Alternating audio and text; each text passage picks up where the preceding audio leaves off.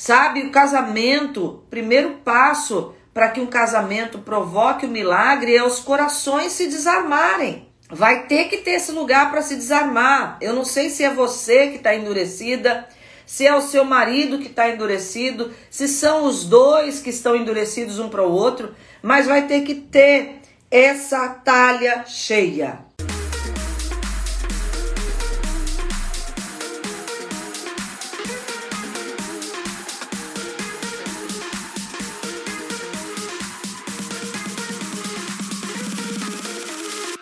Vamos lá então? Nós vamos ler do verso 7 ao verso 10. Eu vou ler para que vocês tenham sintonia aqui. Disse-lhe Jesus: Enchei de água essas talhas.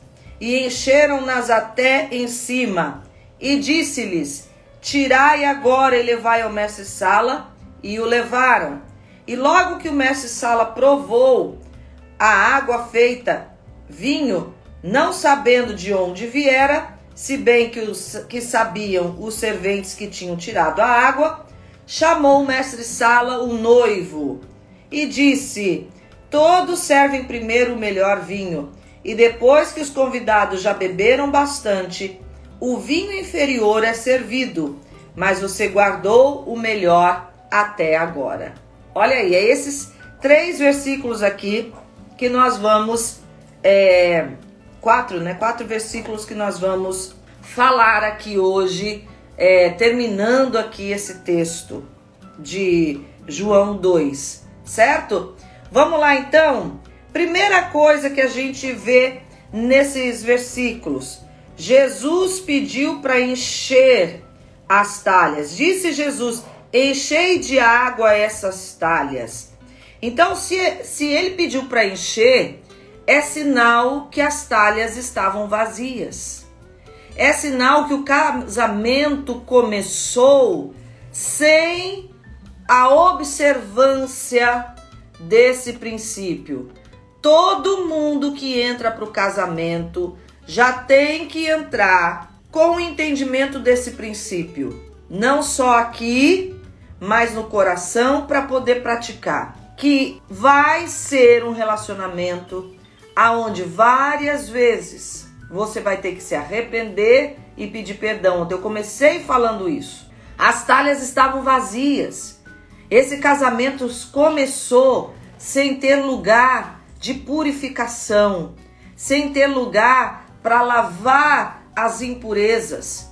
Que vai acontecer? Nem eu, nem o meu marido, nem você e seu esposo são perfeitos ah, existe muita cobrança. Tem, tem homem que é muito ah, rígido, tem mulher que é muito rígida e que sempre está apontando, criticando, esperando a perfeição do outro. Para com isso. Se é você, para com isso. Cobrar a perfeição só vai matar o seu casamento, vai desgastar. Eu digo, como eu tô falando para mulheres, eu vou vou falar aqui para vocês, né? E eu já eu tava indo por esse caminho no começo e meu marido falou: "Calma, Adriana, não precisa ser tão assim". Então eu aprendi também, queridas. Tem mulher que é muito chata, que cobra demais, que tudo tem que ser perfeito, é uma exigência com a casa, com as coisas, com as pessoas. Então assim, é muito chato isso. Homem não dá conta. Tem que ter lugar de é, leveza, de arrependimento, de perdão. E hoje eu vejo que as pessoas facilmente dizem: o amor acabou. O amor só acaba se não tem esse lugar para rever o que está errado, para realmente não ter arrependimento, dureza de coração. Então as talhas estavam vazias a presença também do Espírito Santo. O casamento não começou. Eu falei para vocês que água tem esses dois significados na Bíblia: purificação de pecados e presença do Espírito Santo. Se começou com isso, com talhas vazias, sem lugar de arrependimento, sem lugar de é, perdão, tem dureza de coração. Em dureza de coração, o Espírito Santo não age. o Espírito Santo não vem e quebranta os corações. E é essa oração nossa aqui que a gente está fazendo, queridas. Sabe, o casamento, primeiro passo para que um casamento provoque o um milagre é os corações se desarmarem. Vai ter que ter esse lugar para se desarmar. Eu não sei se é você que está endurecida, se é o seu marido que está endurecido, se são os dois que estão endurecidos um para o outro, mas vai ter que ter essa talha cheia. Então, uma das coisas que você tem que orar para realmente a gente provocar o milagre é pedir a Deus, Senhor, quebranta meu, o meu coração, quebranta o coração do meu marido, Espírito Santo vem nos encher para que haja possibilidade do milagre ser operado. Jesus só transformou a água em vinho quando colocou água na talha, não tinha. Não tinha lugar para arrependimento ali. Não tinha lugar da ação do Espírito Santo. Por isso o vinho acabou.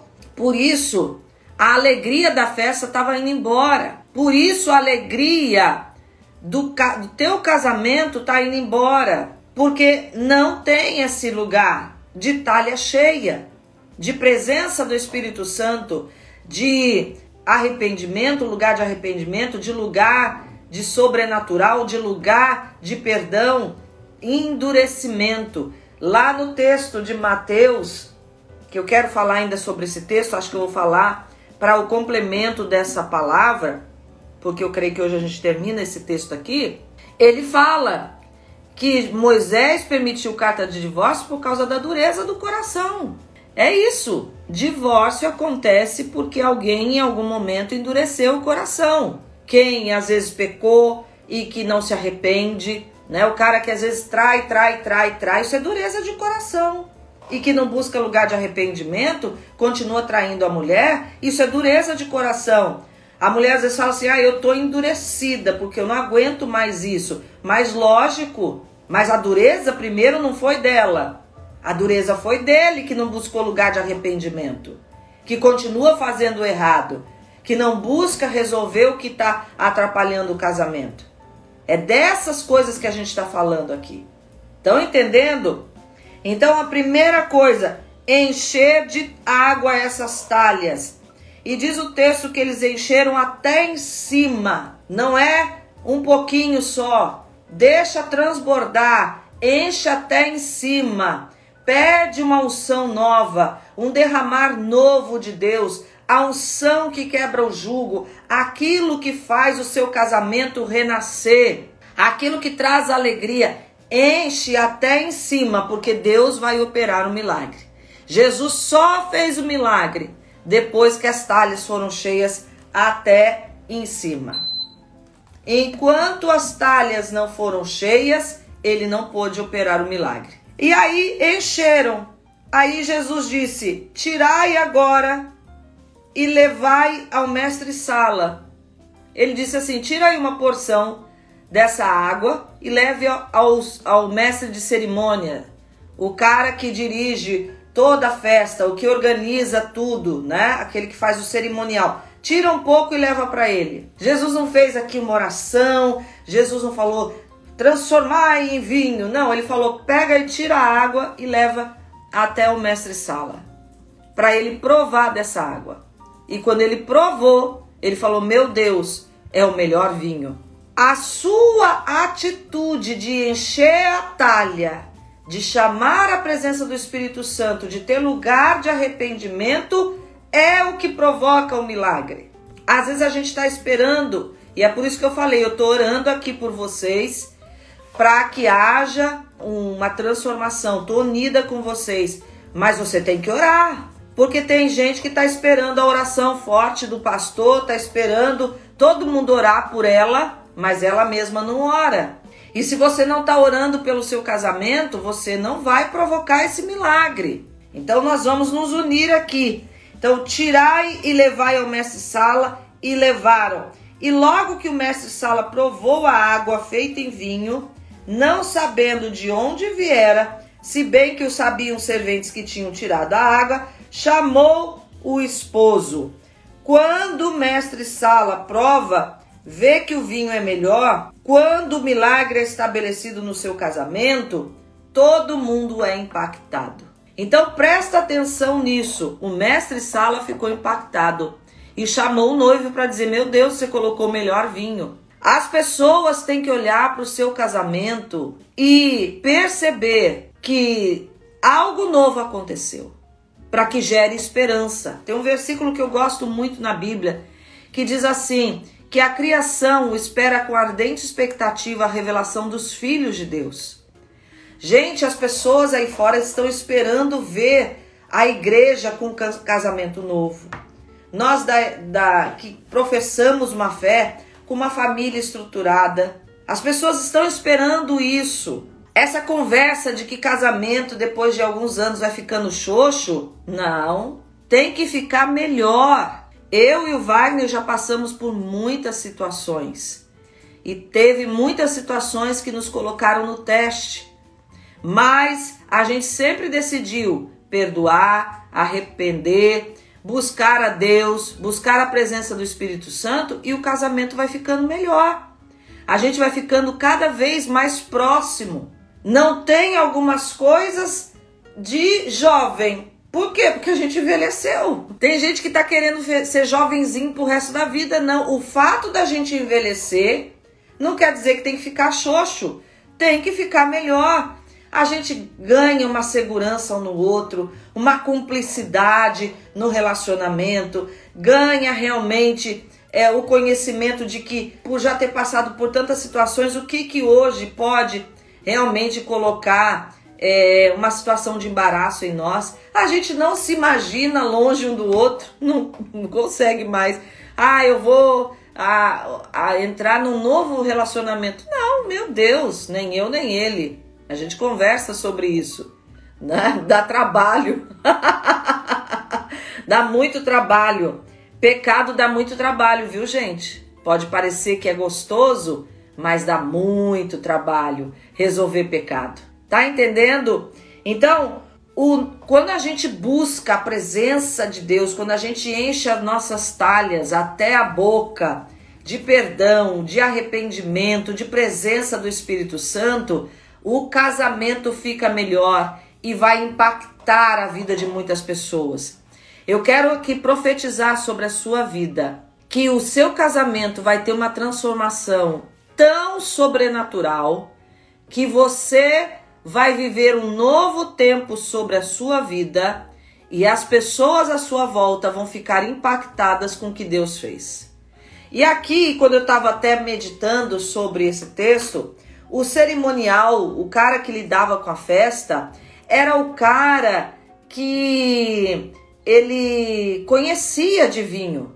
Quando o mestre Sala viu isso, quando o mestre Sala viu o vinho, provou do vinho, eu tava pensando, é um cara que tinha a autoridade, que conhecia de vinho, era um sommelier, como diz hoje. E ele provou e falou: Meu Deus, pode servir. E chamou o noivo, o, o esposo já, né?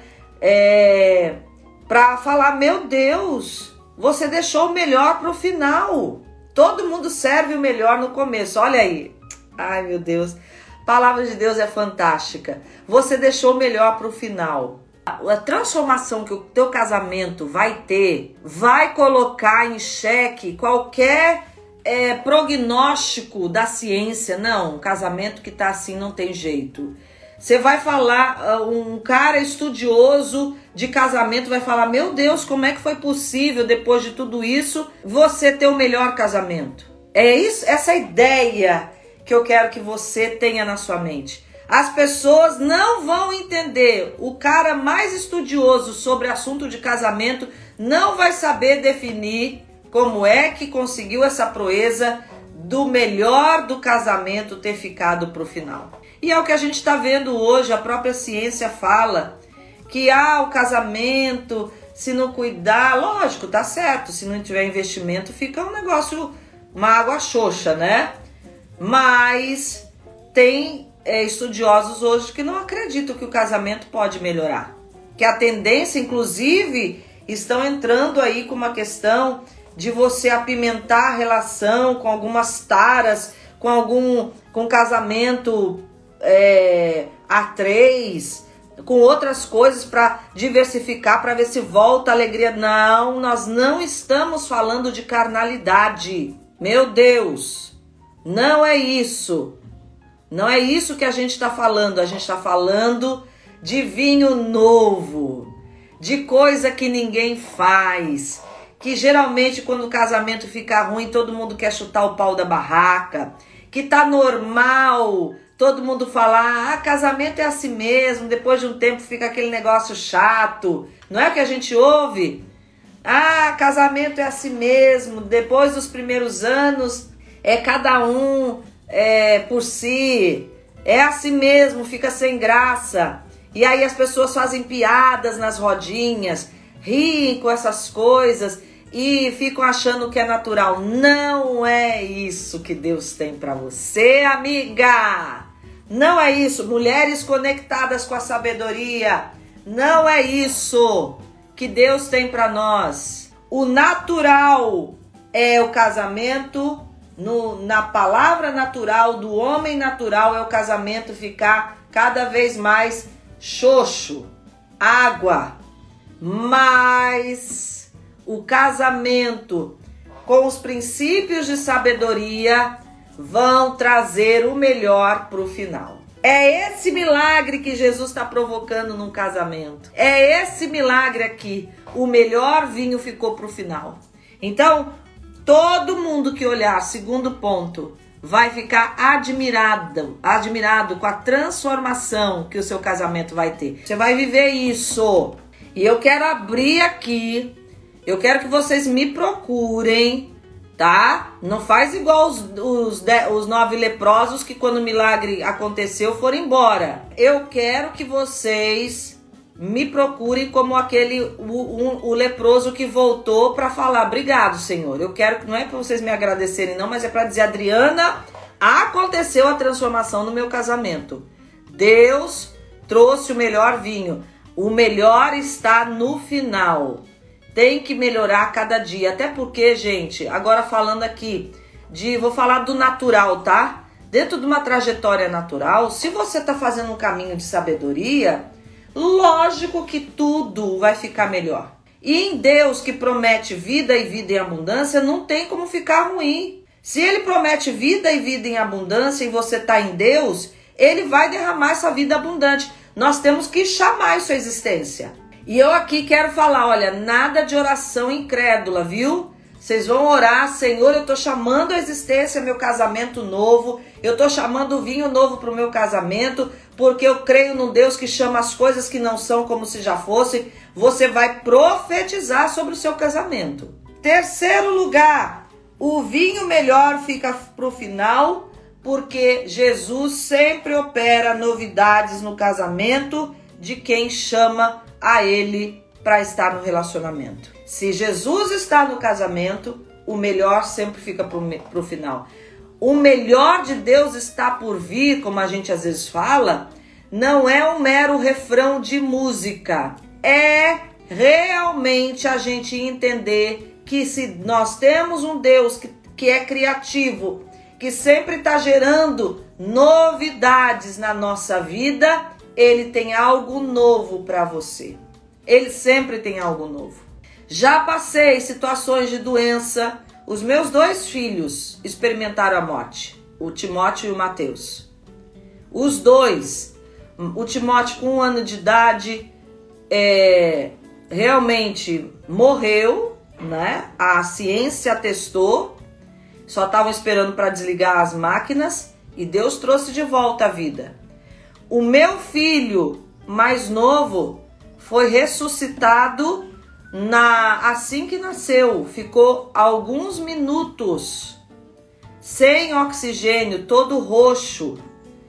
E pela tomografia o médico disse que pelas partes do cérebro que faltam, olhando a tomografia, ele disse: "Esse menino era para estar em estado vegetativo e meu filho hoje é um atleta. Está sendo preparado para a próxima Paralimpíada. Então a gente viveu milagres, mas já passamos até o milagre se estabelecer, é um momento de muita dor, é um momento de muito sofrimento. tem uma trajetória, mas hoje eu, eu lembro muito mais do milagre do que das dores, porque Deus fez novidade no nosso casamento. Já passamos por situações financeiras difíceis e Deus supriu todas as necessidades. Quem nunca passou? Né? A não ser que você nasceu rica, sempre foi rica, mas quem não nasceu em berço de ouro, quem já não passou por situações de dificuldade financeira? Deus operou o milagre. Deus operou. Já teve momentos de desentendimento. Nós nunca pensamos assim em nos separar, mas já teve momento de desentendimento já, né? E Deus nos fez superar todas essas coisas no nosso casamento. Por quê? Porque ele opera o novo. Ele sempre mostra algo novo. O choro pode durar uma noite, mas a alegria vem pela manhã. E é isso que Deus vai fazer no seu casamento. O vinho novo vai ficar para o final. Quando a gente chama Jesus para o relacionamento, ao contrário do que todo mundo está dizendo, e as estatísticas estão mostrando que cada vez mais o número de divórcios está aumentando no Brasil e no mundo. Para nós que cremos no Senhor, o casamento vai ficar melhor. Vai contrariar todas as estatísticas, porque Deus está no seu casamento. Você crê nisso? E esse sinal do vinho novo, do casamento. Olha só o que diz o verso 11, eu deixei aqui para o final. Esse sinal miraculoso em Caná da Galileia foi o primeiro que Jesus realizou. Ele inaugurou os seus milagres num casamento. Revelou assim a sua glória e os seus discípulos creram nele. Jesus vai revelar a glória dele no seu casamento. Jesus vai vai realizar o milagre no seu casamento para manifestação da glória dele na sua casa. De repente, algo novo, uma chave vai virar e Deus vai começar a fazer algo novo aí na sua casa. Eu quero que você creia nisso. Este sinal miraculoso em Caná da Galileia foi o primeiro que Jesus realizou. Foi num casamento que Jesus fez questão de começar, de inaugurar a série de milagres. Se ele fez questão de inaugurar os milagres dele no casamento, ele vai inaugurar no seu também. E a glória dele será revelada sobre a sua vida e sobre a vida das pessoas que estão à sua volta. É o que eu profetizo hoje no seu casamento. E nós vamos fechar aqui com a fase do dia. Você anotou tudo isso, querida? Você está entendendo que todas essas circunstâncias que você passa, de homem, seu marido pode ser alcoólatra, de você ter um marido promíscuo, prostituto, adúltero, que você pode ter um marido que tem dureza de coração, que o casamento de vocês você já não tem mais intimidade, não tem mais relacionamento, estão vivendo como dois amigos que dividem apartamento, que você pode estar tá cansada, que você já estava afim de chutar o pau da barraca, que você não aguenta mais, mas que você ainda não tomou a decisão pelo divórcio e você veio parar aqui nessa live. O marido fechado, tem mulheres que têm marido que não conversam, que não se abre, que estão estão dentro de uma concha, não abre para ninguém, não abre nada, que são né, ogro. Eu não sei qual é a sua realidade. E você pode ter chegado aqui, Adriana, eu já tentei tudo. Pois eu quero dizer que a gente vai recorrer ao sobrenatural. Se você já tentou tudo no natural, o que eu também não acredito que dificilmente as pessoas procuram ajuda de psicólogo, é, de pastor e vão tentando resolver sozinha em cima de erros. Mas tudo bem. Se você disser para mim, Adriana, eu já tentei de tudo, mas eu ainda não tomei a decisão, eu tô para tomar a decisão. Ontem eu fui procurada, inclusive por homens dizendo assim: meu casamento tá por um fio, me ajude. E homem para chegar para pedir ajuda é porque realmente tá por um fio. Agora, o que, que eu quero dizer para você? Se você já fez tudo, eu quero dizer que Deus tem uma resposta para você. Inclusive para dizer para você assim: filha, para de orar. Esse ele não quer, ele endureceu o coração, mas eu vou, vou, eu vou cuidar de você. Você vai ter direção de Deus. Isso é sabedoria também. Se você tiver uma palavra, realmente, não é impulso emocional, uma palavra de Deus que você está tomando, postura diante de Deus, e você realmente tem respaldo pela palavra, tentou tudo, a pessoa não se abre, você diz eu não consigo mais, porque o outro lado não se abre, eu quero tomar decisão, pode tomar, porque a Bíblia diz: dureza de coração é algo que se a pessoa não se quebrantar, Deus não tem como agir. E mas assim, se você buscou, se você está segura, né? Tomar essa decisão tem que ter segurança de que você realmente já fez os cálculos para sair disso, cálculo financeiro, cálculo emocional, porque divórcio também dá trabalho. Mas se você quer orar pedindo a Deus o milagre, ele vai te dar um milagre, inclusive da direção que você tem a tomar, diante do que o outro lado não se abre para fazer. Investir no seu casamento é manter a alegria do melhor vinho até o fim. Não é verdade? Tem que ter investimento, joelho em terra, oração, buscar fazer o que a palavra diz, da mulher que anda com sabedoria, que não fica pregando para o marido, mas que se comporta com sabedoria, é submissa, faz as coisas de coração. Ele não merece, Adriana, mas eu estou agindo pelo princípio. Não é porque ele merece, é pela decisão de praticar o princípio. Se formos esperar ele merecer, talvez a gente nunca faça. Mas o princípio, dirigindo a sua vida, você vai fazer aquilo que você sabe que é certo diante de Deus e por estar praticando o princípio, Deus toma a tua causa e vai tratar com seu marido no casamento. Tá certo? Um beijo Obrigada, queridas, por vocês terem ficado até agora aqui comigo.